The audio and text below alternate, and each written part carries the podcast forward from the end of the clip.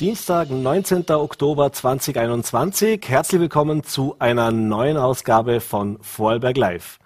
Bettina Glatz-Gremsner ist die Generaldirektorin der Casinos Austria und mit ihr möchte ich mich heute in der Sendung unterhalten über wie die Casinos durch die Corona-Krise gekommen sind, warum es eine Glücksspielnovelle ihrer Meinung nach braucht und natürlich auch, was sie zu den Ermittlungen der WKSDA rund um die sogenannte Casinos-Affäre zu sagen hat.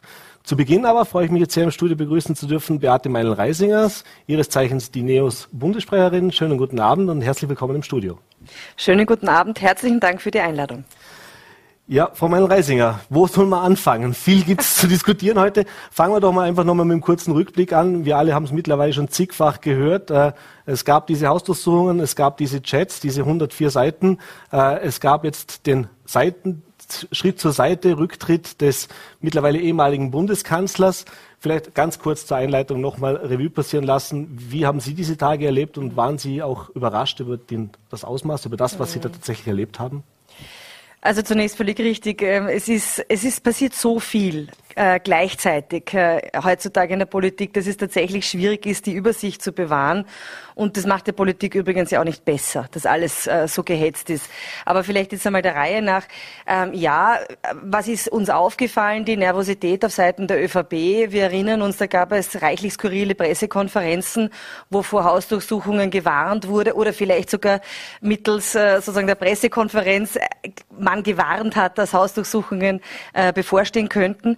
Und dann gab es äh, an diesem Mittwoch in der Früh plötzlich die Meldung, dass es Hausdurchsuchungen gegeben hat, sowohl in der äh, Parteizentrale der ÖVP als auch im Finanzministerium, als auch, und das ist ja besonders ähm, arg und heftig, im Bundeskanzleramt äh, selber.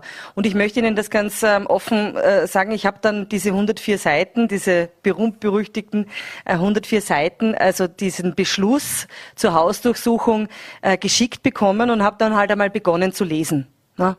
Bin in der Straßenbahn gefahren, habe das am Handy so gelesen und habe das noch nicht einmal so ernst genommen. Habe gesagt, ja, da ist halt jetzt wieder was passiert, äh, aber es ist eben schon so unübersichtlich. Und je mehr ich da gelesen habe, desto ärger ist mir das Ganze, also habe ich erkannt, da kommen die jetzt nicht mehr raus. Also das hat so viel Hand und Fuß. Das ist nicht nur nebulos, das ist nicht eine wild gewordene Staatsanwaltschaft und schon gar keine bösen äh, linken Netzwerke, sondern das hat unglaublich viel Substanz, wie das da drinnen ähm, aufbereitet ist. Äh, und es trifft ins Mark auch ganz besonders des Ex-Kanzlers äh, äh, Sebastian Kurz. Ähm, es geht um Bestechung, Bestechlichkeit und Untreue, also auch nicht Bagatelldelikte. Das heißt, uns war als Neos sehr schnell klar, das geht sich nicht mehr aus und dementsprechend haben haben wir dann auch äh, den Rücktritt gefordert. Mhm. Äh, jetzt bevor der Rücktritt oder der Kanzler mit dem Rücktritt einem Misstrauensantrag auch zuvor gekommen ist, der ziemlich sicher auch eine Mehrheit im Parlament gefunden hätte, äh, hat es natürlich die Diskussion gegeben, wie geht es weiter wenn es diesen Rücktritt nicht gibt, was kann man als Alternative machen? Sprich, gibt es andere Koalitionsformen, die möglich sind? Und dann war diese Viererkoalition so ein Thema. Mhm. Äh, es gibt natürlich, äh, Sie werden es jetzt auch nicht anders sagen, man hat mal drüber nachgedacht, wirklich im Detail ausgearbeitet war das nicht. Aber doch auch an Sie die Frage. In einer Viererkoalition, das wäre tatsächlich die fast einzige Möglichkeit mhm. gewesen, gegen die ÖVP jetzt hier äh, eine Regierung zu bilden, äh, wäre natürlich auch die FPÖ mit an Bord gewesen, mit einem Herbert Kickl. Jetzt hat die Pamela Rendi-Wagner sich dann nochmal gesagt, ja, in dieser schweren Situation muss man eben auch mal die eigene Parteilinie vielleicht da verlassen und im Sinne der Republik handeln. Äh, wurde ja nicht unbedingt von allen ihren Parteimitgliedern und Wählern äh, sehr wohlgesonnen aufgenommen. Wie war es denn für Sie? Also wäre das für Sie tatsächlich eine Option gewesen? Hm. Also ich glaube, man muss da mal die Kirche im Dorf lassen. Äh, worum ging es denn eigentlich? Es ging darum, dass in einer sehr, sehr schwierigen Situation klar war, so kann es nicht weitergehen. Die Menschen erwarten sich auch, dass es da eine Neustadt gibt. Und in dieser Situation habe ich ja bereits an diesem Mittwoch die Hand gereicht und gesagt, jetzt gehen wir bitte alle miteinander, alle konstruktiven Kräfte äh, in der Frage jetzt saubere Politik, in Gespräche, wie wir weiter tun. Und ja, ein Punkt war natürlich auch die Frage eines Misstrauensantrags. Und es war klar, dass sich eine Mehrheit äh, findet denn auch bei den Grünen ist der Druck äh, gestiegen mit äh, Mittwoch. Das heißt, es war klar, dass es hier auf jeden Fall eine Zusammenarbeit gibt. Das wäre aber, wenn man so will, einen Spieler austauschen und dann ändert sich am Spiel nichts. Das heißt, ähm, ich fand es sehr gut, dass es hier konstruktive Gespräche gegeben hat über die Frage, wie können wir den Karren jetzt ein Stück weit aus dem Dreck ziehen. Das ist, ich nehme das Bild her, ein Haus brennt und wir müssen löschen, dann erwarten wir auch, dass jeder, der daneben steht und einen Kübel in die Hand nehmen kann, bereit ist zu löschen. Und um nichts anderes ging es bei diesen Gesprächen. Da ging es äh, wirklich nicht um eine Koalition, sondern um die Frage, wie kann man jetzt unmittelbar und auch in den nächsten Schritten zusammenarbeiten, um Österreich hier aus diesem Dreck zu ziehen. Aber es wäre Option gewesen, dass man also hier auch konstruktiv zusammenarbeiten könnte. Es hat ja auch Gespräche gegeben. Die Zusammenarbeit ist immer eine Option. So sehen wir das als NEOS-Koalition. Äh, das war nicht nicht das Thema, sondern tatsächlich ein Schritt nach dem anderen in einer Zusammenarbeit. Mhm.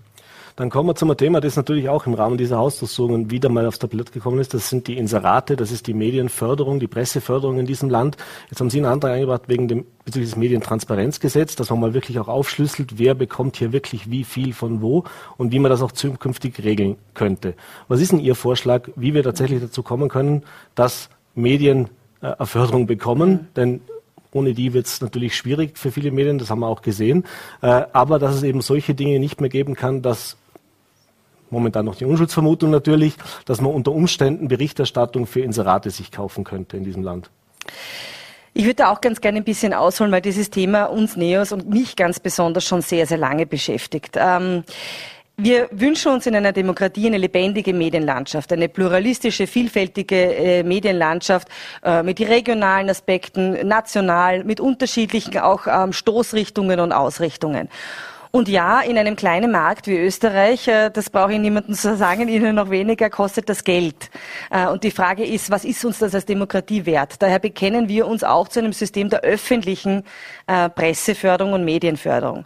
Jetzt muss man aber sagen, dass das Volumen der öffentlichen Presseförderung geradezu grotesk klein ist im Verhältnis zu den Volumen an Inseraten, an den Millionen an Inseraten, die da jährlich ausgegeben werden. Und wenn man sich das vergleicht oder wenn man das anschaut, vergleicht zur Republik äh, Deutschland, so gibt äh, die Regierung in Österreich ein zigfaches mehr aus an Inseraten, und zwar absolut, nicht relativ, absolut, in absoluten Zahlen, als äh, die deutsche Bundesregierung. Das heißt, es ist eine eine Schieflage. Und da geht es mir jetzt gar nicht um den einen Fall, sondern da wird versucht, sich öffentliche Meinung zu kaufen. Mhm. Und jeder, der etwas anderes sagt, äh, der sagt äh, meiner Meinung nach die Unwahrheit. Vielleicht funktioniert es nicht immer und das wäre auch zu hoffen, dass hier auch Redaktion und sozusagen Vertrieb ja auch immer gut getrennt ist.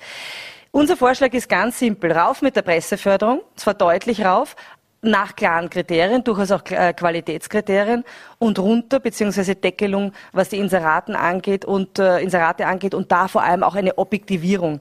Denn es macht natürlich einen Unterschied, ob ich eine wichtige Leistung bewerbe, wo man sagt, da braucht es die Information für die Bürgerin, für den Bürger, wo kann ich mich hinwenden oder wie zuletzt das Finanzministerium sich selbst bejubelt, der Finanzminister, für die angeblich größte Steuerreform aller Zeiten. Mhm mit unserem Steuergeld. Also das braucht es definitiv in Zukunft nicht mehr.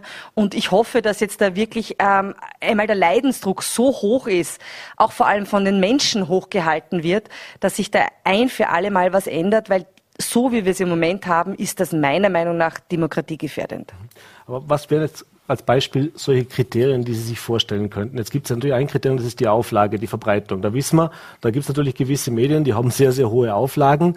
Äh, da kann man jetzt darüber diskutieren, ob das wirklich ein Kriterium ist, das als einziges herangezogen werden kann. Was wären andere Möglichkeiten? Es gibt verschiedene Kriterien, die teilweise auch schon in Gesetzen verankert sind, äh, wie zum Beispiel das sich halten an Kollektivverträge ähm, äh, oder aber auch die Mitgliedschaft im Presserat das könnte man verankern. Ich würde das sehr begrüßen, weil ich finde, äh, man sollte die äh, immer im Auge haben, die sich ordentlich verhalten und nicht die belohnen, die eigentlich äh, auf Regeln pfeifen und durchaus auch erfolgreich sind, indem man das die ein oder andere Regel bricht. Ähm, also Fairness ist auch etwas ganz, ganz Wesentliches. Aber das sind jetzt nur zwei Beispiele. Da geht es ganz viel auch um die Frage, werden, wird Nachwuchs ausgebildet, meiner Meinung nach? Bekennt man sich zu gewissen sonstigen journalistischen Kriterien etc.? Das kann man festlegen. Wir haben das das übrigens als NEOS in äh, der Regierung, in der Zusammenarbeit mit der SPÖ in Wien, weil in Wien ist da ein Thema, keine mhm. Frage, das muss man sagen, ähm, festgehalten im äh, Koalitionsübereinkommen, dass es so einen Kriterienkatalog geben wird. Mhm. Sind Sie optimistisch, dass Sie damit im Parlament äh, erfolgreich sein können? Ich glaube, die Grünen haben sich ja mittlerweile jetzt auch schon geäußert, dass sie sich durchaus dafür einsetzen werden, dass es hier Veränderungen gibt. Also das heißt, ist das mehrheitsfähig im Parlament Ihrer Meinung nach? Naja, es braucht eine Mehrheit, wie Sie richtig sagen. Es braucht eine Mehrheit. Es ist einmal ein erster richtiger Schritt, dass die Grünen da jetzt aufgesprungen sind, weil die sind immerhin in der Regierung. Also man könnte ja sagen, schön wäre es, wenn sie diese Macht, die sie ja hätten, äh, auch nutzen könnten ähm, und für eine entsprechende Regierungsmehrheit sorgen. Ähm, ich glaube, man kann die Dinge ruhig beim Namen nennen. Das ist ein Thema, das vor allem SPÖ und ÖVP überdenken müssen und ihre bisherige Praxis, weil da geht's halt auch um liebgewordene ähm, ja, Zugang zur Macht, sage ich einmal. Mhm. Ähm, aber das ist ja dann nicht das Gleiche, wie wirklich gut für die Menschen zu arbeiten. Mhm. Wenn Sie bei diesen Chats bleiben wir noch kurz dabei, gerade was die Medien oder den, der Austausch mit den Medien da auch angeht. Da gibt's ja doch auch einige Chats, äh, wo auch die Neos genannt werden. Äh, Jetzt sind Sie auch schon lange im politischen Geschäft, äh, wissen auch, wie diese Kontakte zwischen Journalisten und Politikern natürlich auch aussehen. Äh, trotzdem überrascht gewesen? Ja, ganz offen ja. Und das ein oder andere Erlebnis wurde dadurch etwas klarer. Okay, also hat man auch eigene Erfahrungen. Durchaus. Äh, kommen wir zu einem Thema, das gestern eigentlich erst oder vorgestern aufgepoppt ist, wo man wir zumindest in Journalistenkreisen gar nicht so auf dem Radar gehabt hatten. Das war bisher gar nicht so bekannt. Der Matthias Strolz war im äh, Zentrum am Sonntag und gestern die Irmgard Kriesnetz 2. Und da ging es darum, dass es 2016 Gespräche mit dem damaligen Außenminister Sebastian Kurz äh, gegeben hat, wo man sich überlegt hat, eine gemeinsame Wahlplattform zu gründen. Also sprich, wo noch nicht klar war, ob Sebastian Kurz jetzt ÖVP-Obmann wird oder nicht. Äh, Sie waren damals zwar nicht Parteiobfrau, aber doch in der Partei natürlich auch in, in einer Funktion tätig.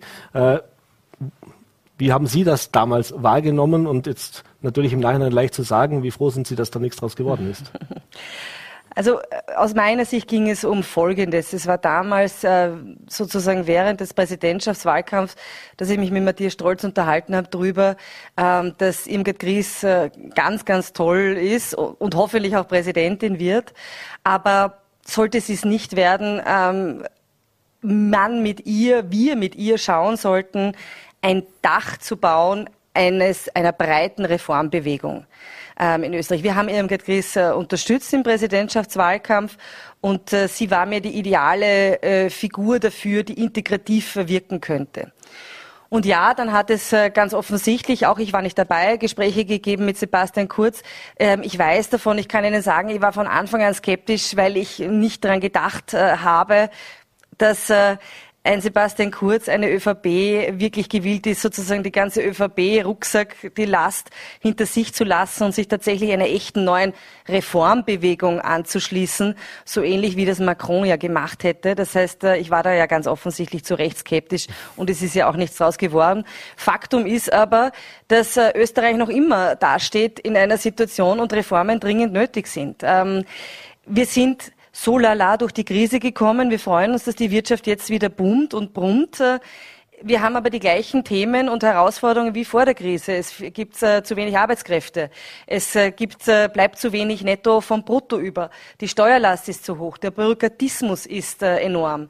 In unseren Schulen wird nicht so äh, gelehrt, äh, dass die Kinder rauskommen und wirklich fähig sind, selbstbestimmt ein Leben zu führen. Und nachhaltige Politik, Politik im Sinn von wirklich Klimaschutz auf der einen Seite, aber auf der anderen Seite auch Enkelfähigkeit, äh, was Pensionen angeht, gibt es nicht. Das sind jetzt nur ein paar Bereiche, wo es dringend nötige Reformen bräuchte und die braucht es äh, ganz, äh, ganz dringend in der Zukunft und deshalb auch mein Appell, dass es weiter einen Neustart gibt und ein Bemühen um eine echte Reformallianz in Österreich. Das war jetzt schon fast das Wahlprogramm für die nächste Wahl. Über ja, man das, muss immer, das, das ist ja wieder fast einer allzeit bereit. Man weiß ja nicht, wann die nächste Darauf, Regierung darauf wollen wir dann noch kommen. Jetzt, bevor wir aber auf die Zukunft oder die nächsten Monate auch schauen, gehen wir noch kurz äh, einen Tag zurück. Sie haben sich gestern mit dem Bundeskanzler Schallenberg getroffen auf ein Vier-Augen-Gespräch. Äh, der Bundeskanzler hat ja erwähnt, er möchte mit allen Parteien sprechen, um hier konstruktives Miteinander zu schaffen. Mit welchem Gefühl sind Sie aus diesem Gespräch gekommen? Wie ist es verlaufen?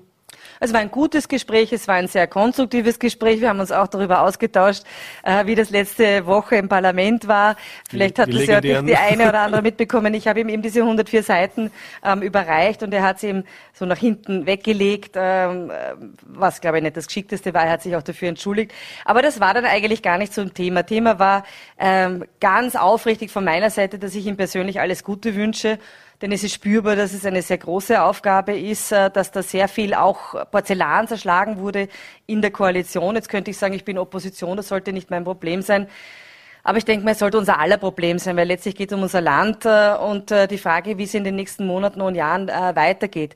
Ich habe meine Sicht der Dinge dargelegt, dass ich eben glaube, dass es diesen Neustart braucht, dass die Menschen jetzt nicht sagen können, okay, jetzt ist der Kurz halt weg, jetzt ist halt äh, ein neuer Bundeskanzler da, aber die machen genauso weiter äh, wie zuvor. Es mhm. braucht jetzt äh, ein, ein spürbares Zeichen, dass die Politik das Signal gibt, insbesondere die Regierung das Signal gibt, vor allem auch die ÖVP das Signal gibt, wir haben es kapiert. Wir mhm. sind eigentlich da, um den Menschen zu dienen und nicht uns selber. Und da gibt es die Möglichkeit, schärfere Gesetze, Informationsfreiheitsgesetz, Parteienfinanzierung etc. Darüber haben wir uns unterhalten und darüber auch, dass wir hier konstruktiv immer bereit sind zur Zusammenarbeit. Mhm. Und sind auch mit einem guten Gefühl rausgegangen? Also haben Sie gesagt, da ist jetzt auch was rübergekommen? Oder wie optimistisch sind Sie, dass das jetzt auch, er hat es ja betont. Ich glaube, die Frage, gesagt, wie, wie ich mich dabei fühle, ist, ist irrelevant. Ich glaube, es ist spürbar, dass das äh, sehr viel sehr viel Last auf seinen Schultern ist. Es ist spürbar, dass noch nicht ganz klar ist, wie da die Rolle des Ex-Kanzlers sein wird. Also wenn ein Neustart gelingt, dann muss es eine Emanzipation äh, geben. Mhm. Ich gehöre zu denjenigen, die sagen, es ist vorbei. Also diese Ära ist Gott sei Dank vorbei. Mhm. Wenden wir uns jetzt wieder substanziellerer, äh, konstruktiverer Politik äh, zu, die das Gemeinsame sucht und nicht ständig die Polarisierung und das Trennende, aber vor allem auch Mehrheiten schafft für Reformen. Und das wird halt sehr, sehr schwierig, weil äh, natürlich das Vertrauen in der Koalition nicht das allergrößte ist. Mhm. Da kommen wir schon zur nächsten Frage. Wie geht's weiter? Äh, jetzt natürlich haben alle Parteien bekundet, Neuwahlen das ist das Letzte, was man will, wenn man sich auch die aktuellen Umfragen ansieht, äh, wobei Umfragen mit Vorsicht zu genießen sind, äh, wie wir jetzt gelernt haben. Aber äh, wenn man sich die Umfragen ansieht, dann könnte es, wenn es heute Neuwahlen gibt, äh, es relativ schwierig werden, dort Koalitionsverhandlungen zu führen, da auch Mehrheiten zu finden. Aber wie optimistisch sind Sie denn, dass jetzt da wirklich konstruktiv gearbeitet werden kann in den nächsten Monaten, dass da noch was vorwärts geht? Oder sagen Sie, äh, wie Sie auch manche schon sagen, ja, das geht jetzt ein paar Monate und dann ist es erledigt? Also ich habe keine Glaskugel und ich finde, es ist auch gar nicht mein Job eigentlich. Äh, das sollen Analysten ähm, besser sagen, was sie glauben. Ich kann Ihnen nur sagen, was ich mir, was ich mir wünsche. Ähm, ich wünsche mir für Österreich eine, dass eine Regierung einmal länger hält, wieder für die Menschen arbeitet, nicht für die eigenen Posten, wieder gewillt ist, Reformen anzupacken, ähm, auch wenn die äh, vielleicht nicht so beliebt sind in manchen Bereichen, aber nötig sind, damit wir alle in eine bessere Zukunft gehen, damit unsere Kinder eine gesicherte Zukunft haben.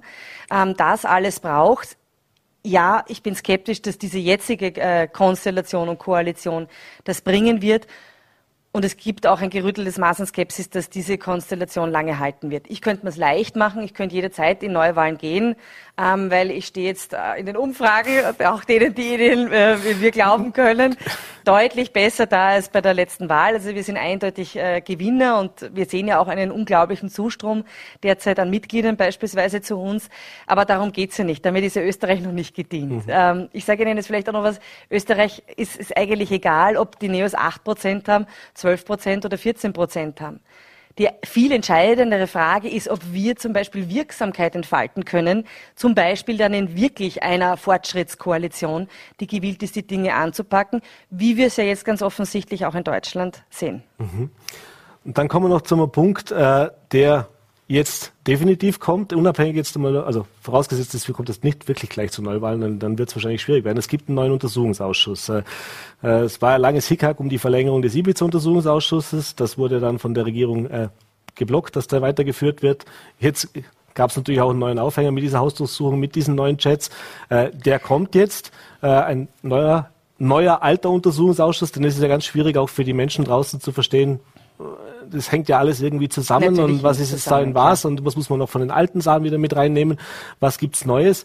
Äh, der wird jetzt kommen, das ist auch durch. Äh, ja, wie denken Sie denn, wird denn das jetzt verlaufen? Sie haben es erlebt, mhm. wie das beim letzten Untersuchungsausschuss war, auch gerade zwischen den Regierungspartnern. Äh, ich nehme an, einfacher werden Sie Ihnen die jetzt nicht machen. vor allem äh, werden wir schauen, wer der Vorsitzende ist, weil das äh, wird natürlich sehr schwierig sein, wenn das Wolfgang Sobotka wieder übernimmt, der ein, äh, eindeutig da hier auch befangen wäre. Worum geht's? Aus dem ganzen Ibiza-Komplex äh, ist äh, vom Untersuchungsausschuss ein Aspekt übrig geblieben, wo wir gesagt haben als Parlament, da müssen wir weiter hineinschauen. Da geht es um politische Verantwortung und das müssen wir besser machen in der Zukunft. Und das ist die Frage, gibt es parteipolitischen Einfluss auf Ermittlungsarbeiten im Innenministerium, bei der Polizei oder in der Justiz? Und jetzt wissen wir ja sogar schwarz auf weiß, dass die ÖVP gewarnt hat in Pressekonferenzen davor, dass es Hausdurchsuchungen äh, geben wird. Das heißt, ganz offensichtlich haben wir ein Problem damit, dass äh, in Österreich das äh, beispielsweise Hausdurchsuchungen vorher geleakt äh, werden. Ähm, so, und das muss man aufklären. Äh, die strafrechtlichen Dinge, da kümmert sich die unabhängige Justiz Klar. drum. Das ist auch nicht unsere Aufgabe als Parlament, als gewählte Volksvertretung. Aber diese Frage zum Beispiel, wo werden da Hausdurchsuchungen verraten? Äh, Gibt es da wirklich vielleicht ÖVP-Netzwerke, wo das dann auf einmal wie äh, sozusagen äh, äh die Buschtrommeln das äh, weitertrommeln? Das geht nicht. Ähm, die Menschen müssen vertrauen dass die Institutionen äh, unseres Landes, und zwar die Verwaltung, äh, die Justiz und auch das Parlament, sauber arbeiten ohne parteipolitischen Einfluss. Ja, und ich weiß, dass das äh, in Österreich eh so ein bisschen, wie soll man sagen, äh, folkloristisch ist, dass man sagt, na, Parteipolitik ist überall drinnen. Aber das heißt ja nicht, dass es gut ist. Mhm. Wir müssen ja mal aufräumen. Ich habe drei Kinder. Und ich denke mal, ich erziehe meine Kinder dazu zu sagen, ihr, ihr, ihr stellt was dar, ihr seid toll, ihr, habt, ihr seid einfach tolle Menschen. Aber ich möchte für euch, dass ihr im Leben danach bewertet werdet, einfach als Menschen, aber vor allem auch, was ihr, was ihr für einen Beitrag leistet und nicht, wen ihr kennt oder bei welcher Partei ihr Mitglied seid. Also, ich glaube, das ist jetzt wirklich der Zeitpunkt, damit aufzuräumen. Und ja, da braucht es einen Untersuchungsausschuss. Ich gebe Ihnen aber völlig recht, der muss anders ablaufen als der alte, weil ähm, ich glaube, am Schluss wenden sich dann die Menschen nur ab. Äh, das hat keinen Sinn. Hier geht es wirklich darum, für die Zukunft zu lernen. Und ich lade die ÖVP ein, da auch mal konstruktiv mitzutun. Mhm. Das heißt, Sie sind, was soll man sagen, immer noch zwangsvorsichtig optimistisch, dass es diesmal auch mit Übermittlung von Unterlagen zum Beispiel besser funktioniert wie beim letzten Mal? Oder? Naja, also sonst wird halt wieder der Verfassungsgerichtshof versagen, ja. aber ich meine, das ist ja ein Trauerspiel. Also wir können es doch nicht, oder die ÖVP kann sich nicht jedes Mal darauf ankommen lassen, dass dann der Bundespräsident Exekution übt. Ich hätte aber auch den Eindruck, dass die Menschen da mittlerweile die Nase voll haben und dann entsprechend auch ein Signal senden würden an die ÖVP bei der nächsten Wahl, wenn die sich weiter wirklich so verhalten. Mhm. Wir sind schon fast am Ende der Zeit. Eine letzte, vielleicht auch ein bisschen persönliche Frage noch zu dem ganzen Image, das die Politik jetzt aktuell hat. Das geht jetzt doch schon seit ja, ein paar Jahren. Also 2017, wir erinnern uns, äh, 2017, 2018 hat es dann angefangen. Äh, zieht sich ja durch, durch die österreichische Innenpolitik jetzt wirklich seit Jahren. Wenn Sie draußen mit den Menschen sprechen, äh, jetzt wissen wir zwei Dinge. Menschen möchten nicht, dass gestritten wird in der Politik und ja, wenn sie veralbert werden, beziehungsweise wenn sie für dumm verkauft werden, das mögen natürlich die Menschen auch nicht. Äh, beides scheint zumindest phasenweise passiert zu sein. Äh, jetzt ist man natürlich nicht direkt betroffen als NEOS-Abgeordneter, aber man gehört ja auch zu diesem ganzen genau. Gebäudepolitik. Was erleben Sie denn draußen auf der Straße auch und wie, wie, wie mühsam ist denn das teilweise auch hier dagegen anzukämpfen, eben auch diese Verdrossenheit äh, ja, auch bei sich selbst vielleicht nicht durchkommen zu lassen. naja, also was natürlich schon stimmt, ist, dass äh, jeder von uns jeden Tag aufsteht und äh, sich die Frage stellen muss, ist das eigentlich wichtig und richtig und gut, was ich tue? Mhm. Ähm, und wenn man sich diese Frage stellt, dann muss man sich oder sollte man sich immer auch eigentlich selber fordern und man würde sagen challengen passt das eigentlich? Ähm, ist da der Kompass noch richtig oder ist er irgendwie verrutscht? Und ja, der Kompass ist bei ganz vielen ganz offensichtlich verrutscht, wenn es nur darum geht, an die Macht zu kommen oder Macht zu behalten oder Posten zu bekommen. Und eigentlich nicht für die Menschen zu arbeiten, sondern nur wirklich für die eigene Partei oder für den Machterhalt. Was höre ich draußen? Die Menschen sagen, sind eh alle so. Also das heißt, der größte Verlust oder das größte Schaden, der eingetreten ist, ist der allgemeine Vertrauensverlust. Jetzt kann ich mich natürlich hinstellen und sagen, bitte nein, wir sind nicht so. Mhm. Das kann man mir glauben oder auch nicht glauben. Ich denke mir halt, das Wichtigste ist so ein, ein Walk the Talk, also zeig nicht nur rede drüber, sondern zeig, dass du es anders machst, dass du es besser machst. Da ist zum Beispiel, dass wir wirklich unsere Einnahmen und Ausgaben offenlegen, transparent machen. Das ist ein kleiner Baustein. Ja? Man kann sich anschauen, wie finanzieren sich die Neos und wofür geben sie das Geld aus. Der zweite Baustein ist die Funktionsperiodenbeschränkungen bei uns. Der dritte Baustein ist das Bekenntnis zur Transparenz, auch bei Postenbestellungen. Ähm, können wir immer verhindern, dass etwas passiert? Nein, aber ich kann ein System bauen, das äh, sozusagen Checks and Balances hat, also die Möglichkeit hat, äh, Macht zu beschränken und zu kontrollieren in der eigenen Partei. Das haben wir gemacht. Und jetzt müssen wir es aber auch in unserem Land bauen. Macht braucht Kontrolle und Macht braucht auch Beschränkung, weil sonst gibt es nur Allmacht und Ohnmacht. Mhm. Und das ist keine lebendige Demokratie. Mhm. Und allerletzte Frage noch nach diesen ganzen Chatprotokollen und so weiter. Wie hat sich Ihr persönliches äh, Kommunikationsverhalten in den letzten Monaten, vielleicht schon Jahren geändert? Das heißt, äh Gar nicht eigentlich. ähm, aber ich weiß nicht, ich ich habe die Chats mir angeschaut und dann habe ich mir zum Beispiel angeschaut einmal, was ich für Unterhaltungen mit der Steffi Crisper geführt habe mhm. in den letzten zwei Jahren. Und da geht es ganz viel darum, wie geht es den Kindern, was, macht, was machen die Kinder, äh, dann motiviere ich sie, wenn sie was gut gemacht hat, etc. Also solche Chats sind mir nicht untergekommen mit einem Augenzwinkern. Also ich, ich liebe dich, meine Bundesobfrau. Findet sich dort also nicht. vielleicht dann danach, aber nicht, aber nicht im Chat. Äh, Frau Meil-Reisinger, wir sind leider am Ende der Zeit. Ich bedanke mich für den Besuch im Studio. Schönen Abend, alles Gute. Danke für die Einladung. Und wir machen jetzt weiter, wie schon angekündigt, mit Bettina Glatz-Kremsner. Ich konnte sie im Vorfeld schon interviewen. Wir mussten dieses äh, Interview leider aus Zeitgründen aufzeichnen. Dementsprechend jetzt äh, dieses aufgezeichnete Interview für Sie. Ja, Frau Bettina Glatz-Kremsner, schönen guten Abend, herzlich willkommen im Studio von Vorarlberg Live. Danke für Ihren Besuch. Schönen guten Abend, vielen Dank für die Einladung. Ja, momentan auf sozusagen Bundesländertour auf Besuch in allen Casinos im Land und natürlich wollen wir uns auch unterhalten über das Casino Bregenz, was für uns in Vorarlberg immer besondere Bedeutung hat seit vielen Jahren. Aber ich muss natürlich zu Beginn äh, auch ein bisschen in die Politik hineingehen. Das äh, sei mir verziehen, aber es geht darum, äh, wir haben es gehört, der Bundeskanzler ist zurückgetreten. Wir haben momentan äh, wieder einmal äh, Chat-Nachrichten, über die wir uns unterhalten. Äh, jetzt sind Sie schon leidvoll geprüft gewesen vor knapp zwei Jahren äh, mit dieser ganzen Causa, wo es eigentlich den Ursprung genommen hat, mit diesem Ibiza-Untersuchungsausschuss. Wenn Sie sich die Ereignisse der letzten Tage mitverfolgt haben, äh, mit welchen Gedanken hat man das denn mitverfolgt, wenn man zum einen natürlich auch selber schon was Ähnliches erlebt hat und jetzt aber auch weiß, Personen, mit denen man ja auch lange Jahre zusammengearbeitet hat, wo man selber auch, Sie waren selbst Bundespartei Obfrau, Stellvertreterin sozusagen, eine Zeit lang vom Sebastian Kurz. Äh, ja, wie fühlt man sich dabei, wenn man das alles jetzt hört und sieht?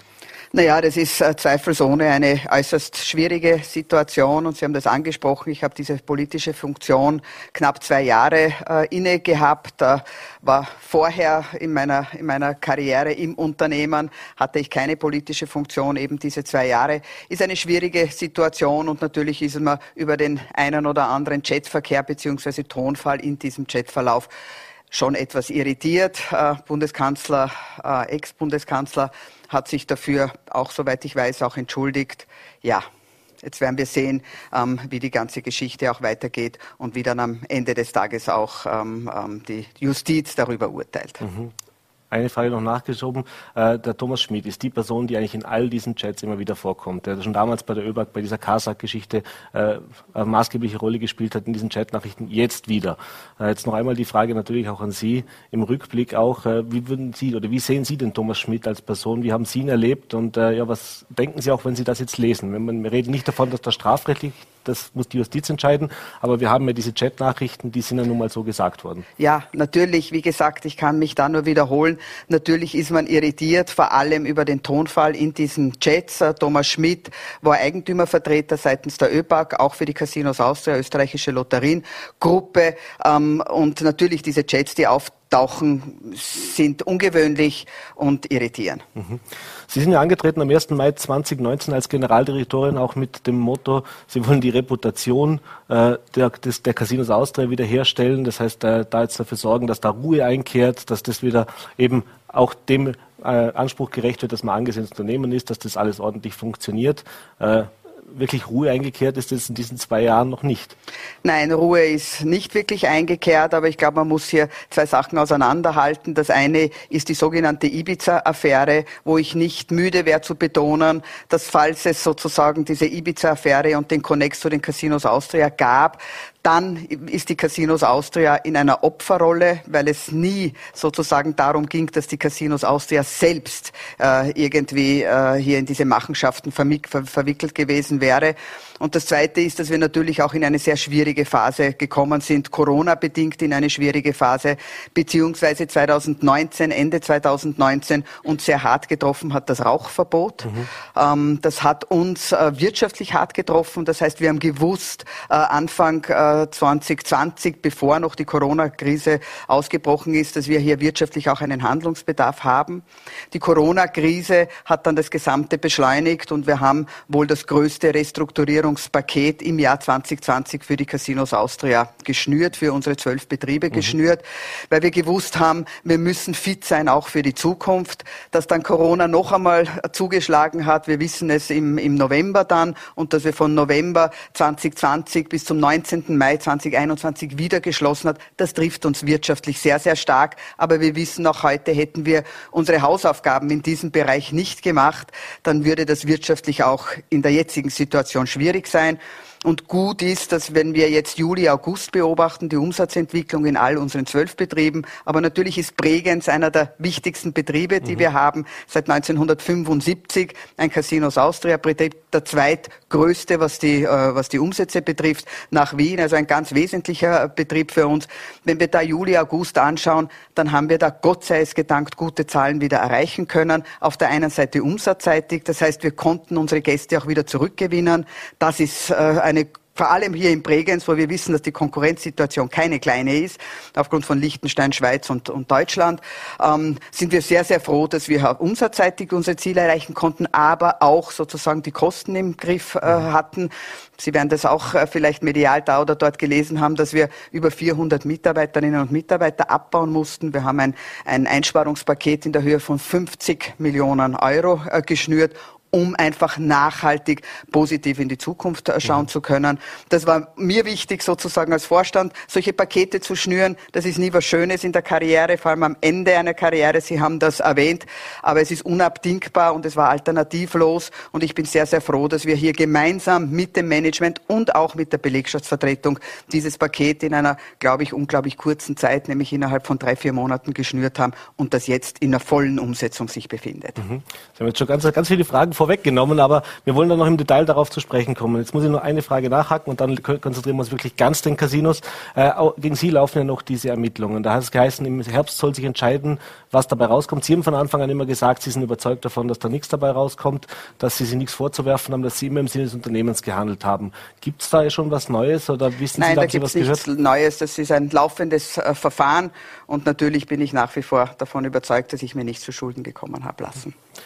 Gut, dann kommen wir jetzt tatsächlich auf die Casinos. Und Sie haben schon ganz viele Zahlen und ganz viele Sachen jetzt äh, verraten. Bleiben wir noch mal kurz bei der Corona-Krise, bei dem letzten Jahr auch. Ich habe mir die Zahlen vom letzten Jahr angesehen. Das war ja nicht ja, nur teilweise mit einem blauen Auge sozusagen davon gekommen. Äh, jetzt hat, haben die Casinos Austria AG zwar grundsätzlich schwarze Zahlen geschrieben im Jahr 2020.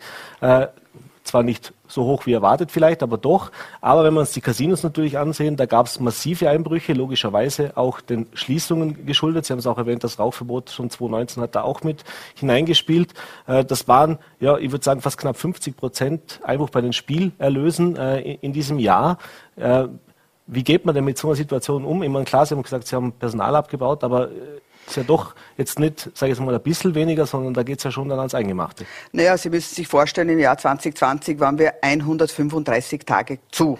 135 Tage geschlossen, 135 Tage, wo keine Besucher sozusagen in unsere Casinos kommen konnten. Dass das wirtschaftliche Auswirkungen hat, das ist überhaupt keine Frage. Auch im heurigen Jahr waren wir, wenn ich nur das heurige Jahr hernehme, von 1. Jänner bis 19. Mai geschlossen, vom 19. Mai weg bis zum 1. Juli mit starken Restriktionen, ob das die Abstandsregelung ist, ob das Schließungszeiten sind, die natürlich bei unserem Casino-Geschäft große Auswirkungen haben auf das Geschäft.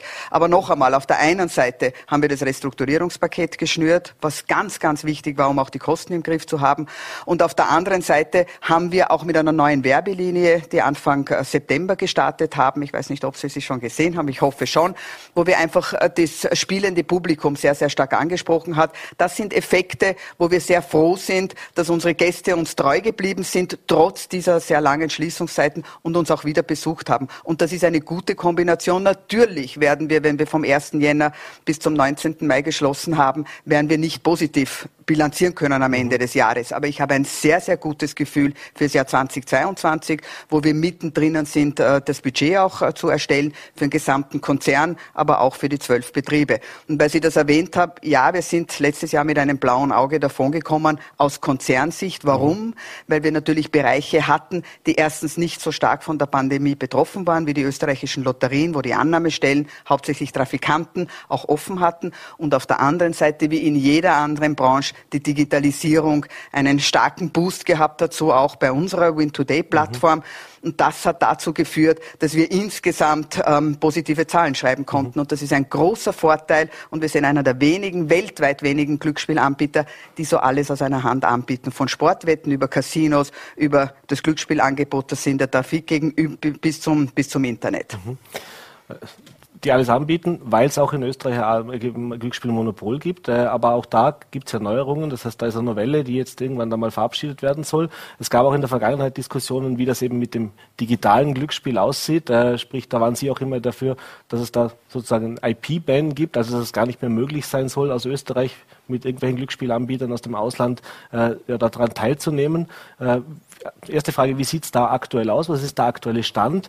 Und zweitens äh, die Frage natürlich, äh, hat ein Monopol tatsächlich auch Zukunft? Wenn Sie sagen Monopol, dann sage ich, wir haben ein Quasi-Monopol. Und ich möchte Ihnen hier ein Beispiel bringen. Wir sind die einzigen als österreichische Lotterien mit einer Konzession fürs terrestrische Angebot und fürs Internetangebot. Mhm. Das heißt, Win Today ist die einzige Internetplattform in diesem Land, ähm, die eine Konzession hat. Unser Marktanteil in diesem Bereich beträgt 35 Prozent.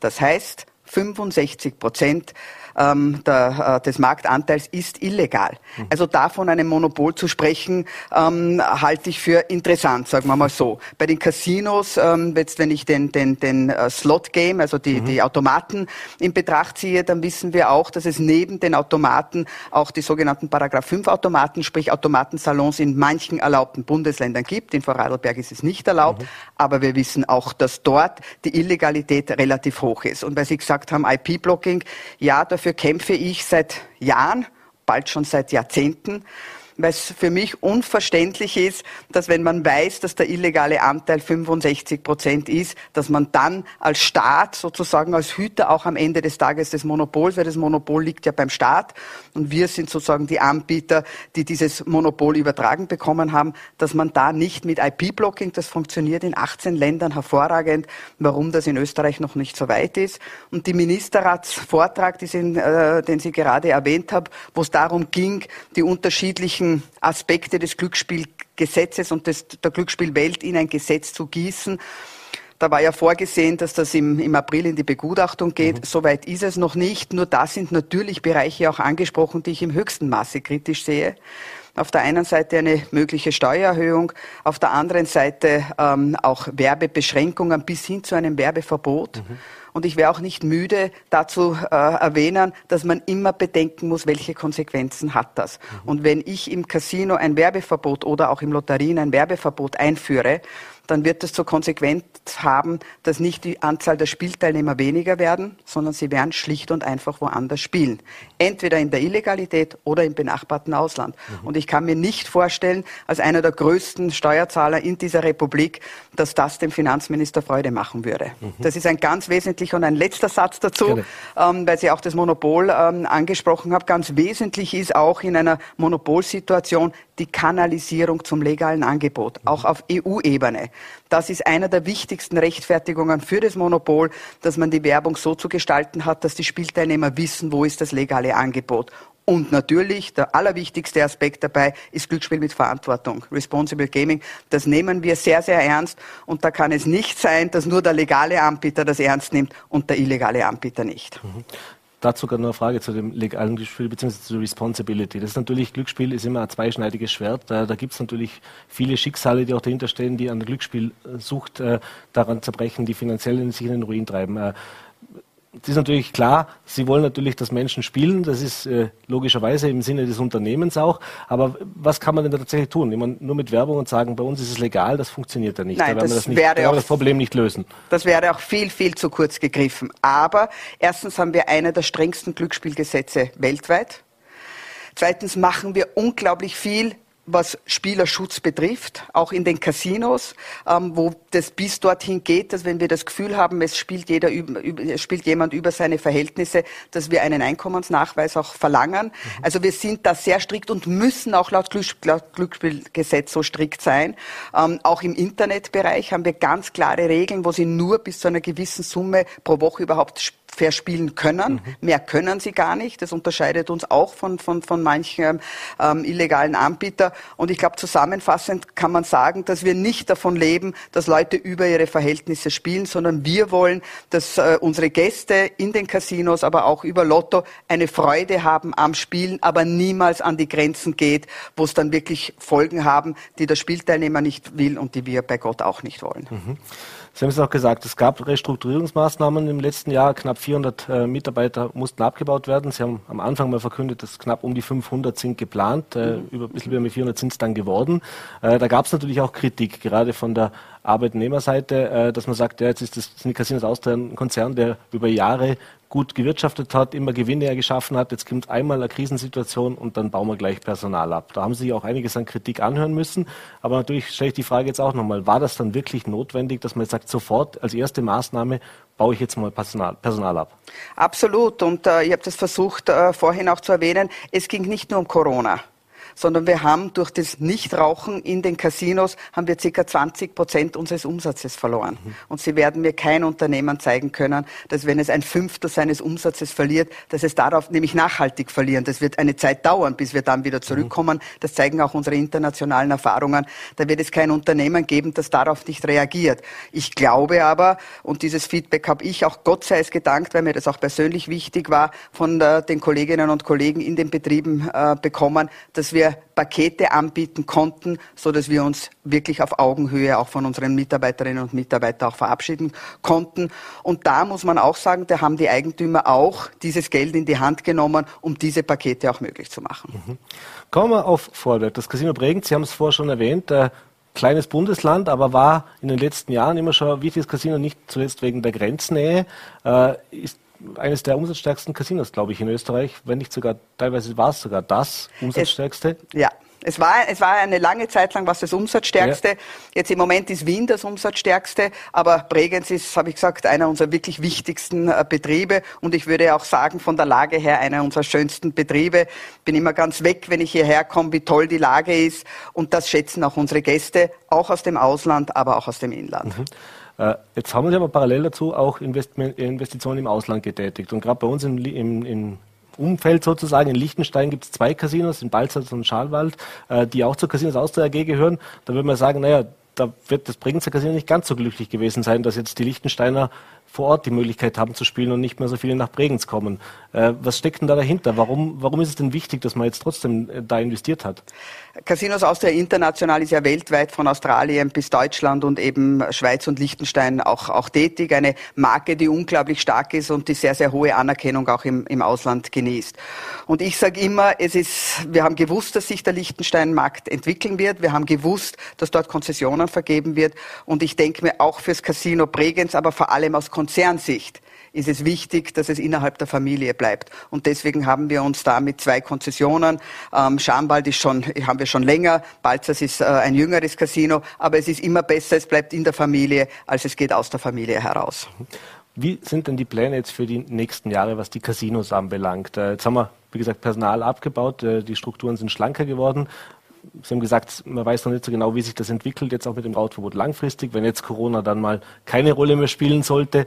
Äh, aber gibt es da noch weitere Pläne für Österreich und auch für die bestehenden Casinos, dass man natürlich auch, sage ich jetzt mal, up-to-date bleibt? Denn auch das verändert sich natürlich. Also was die Standorte betrifft, gibt es und kann es keine weiteren Pläne geben, weil wir zwölf Konzessionen haben und, und keine mehr. Das heißt, wir können bis zum Konzessionsende auch keine weiteren Standorte eröffnen.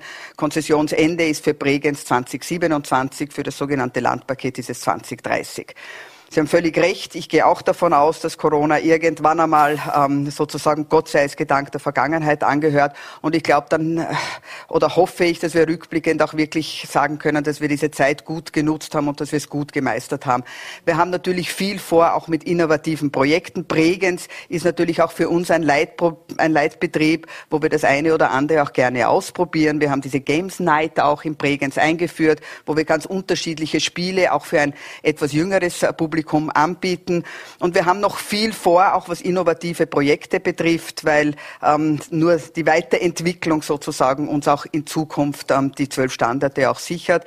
Und der nächste große strategische ähm, äh, Ausblick sind natürlich die Konzessionsneuerteilung, äh, weil wie gesagt bis 2027 laufen äh, die, die wichtigsten Konzessionen. Darauf müssen wir uns vorbereiten. Da, vorbereiten. Da müssen wir auch wirklich fit für die Zukunft sein. Mhm. Pro Zukunft, Ihre persönliche Zukunft, die ist auch relativ klar. Sie haben schon vor einiger Zeit angekündigt, 2022 läuft Ihr Vertrag aus, dass Sie den nicht verlängern möchten, von sich aus aus persönlichen Gründen. Äh, wie ist es denn zu dieser Entscheidung gekommen? Was steckt da dahinter? Wie viel Anteil hat vielleicht auch die Diskussion, die wir gehört haben in der Vergangenheit, jetzt gerade um diese ganze Causa Casino damit reingespielt, dass Sie sagen, muss ich mir das wirklich antun? Das war nicht der, der Hauptgrund. Ich bin mit Leib und Seele ähm, Mitarbeiterin in diesem Konzern seit 32 Jahren, habe bei den Lotterien begonnen und dann bei den Casinos und diese Unternehmensgruppe ist mir unglaublich ans Herz gewachsen.